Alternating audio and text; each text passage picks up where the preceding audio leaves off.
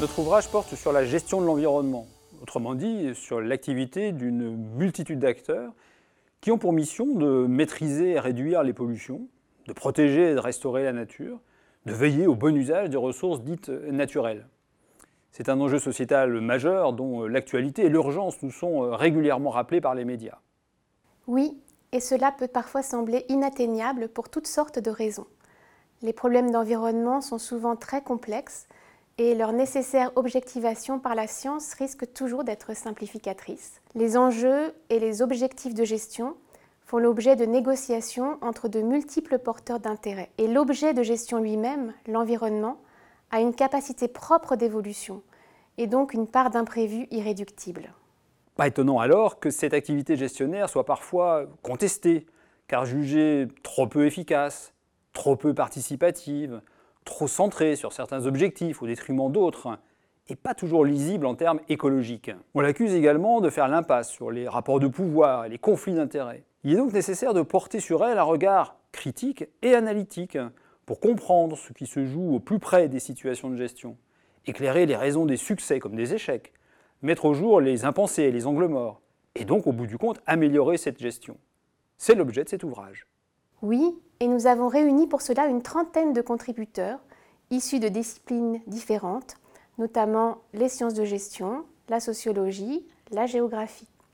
C'est l'une des originalités de cet ouvrage, qui aborde également une grande variété de sujets comme l'eau, l'éolien, la faune sauvage, les sols.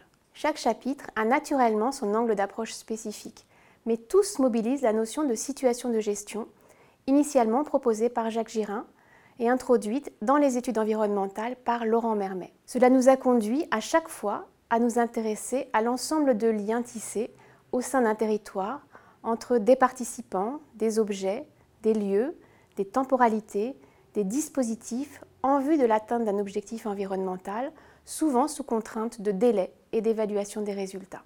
Et l'ouvrage apporte donc des éclairages thématiques, en même temps qu'il approfondit les particularités de ces situations de gestion environnementale. On peut citer quelques points, parmi d'autres, qui ressortent de l'analyse. Les situations sont construites à chaque fois par arbitrage entre une pluralité d'acteurs qui n'ont pas les mêmes enjeux, les mêmes obligations, ne mobilisent pas les mêmes connaissances. Les réalités environnementales en jeu ne déterminent que partiellement les temps et territoires de la gestion, qui sont euh, de ce fait investi stratégiquement par les protagonistes. Enfin, les situations euh, s'inscrivent elles-mêmes dans des régimes de gestion plus généraux. On peut ainsi euh, distinguer un régime d'accommodation ou, plus ambitieux, un régime de restauration. Pour conclure, revenons sur la formulation volontairement ambiguë du titre de l'ouvrage, L'environnement en mal de gestion. Cela veut dire que l'environnement souffre quand la situation est mal cadrée, les acteurs participants peu moteurs, le territoire d'action mal délimité, les savoirs et temporalités sans cesse remis en cause. Mais l'environnement peut aussi bénéficier d'une gestion qui réussisse à s'adapter aux spécificités des situations environnementales. Et la recherche peut œuvrer dans ce sens.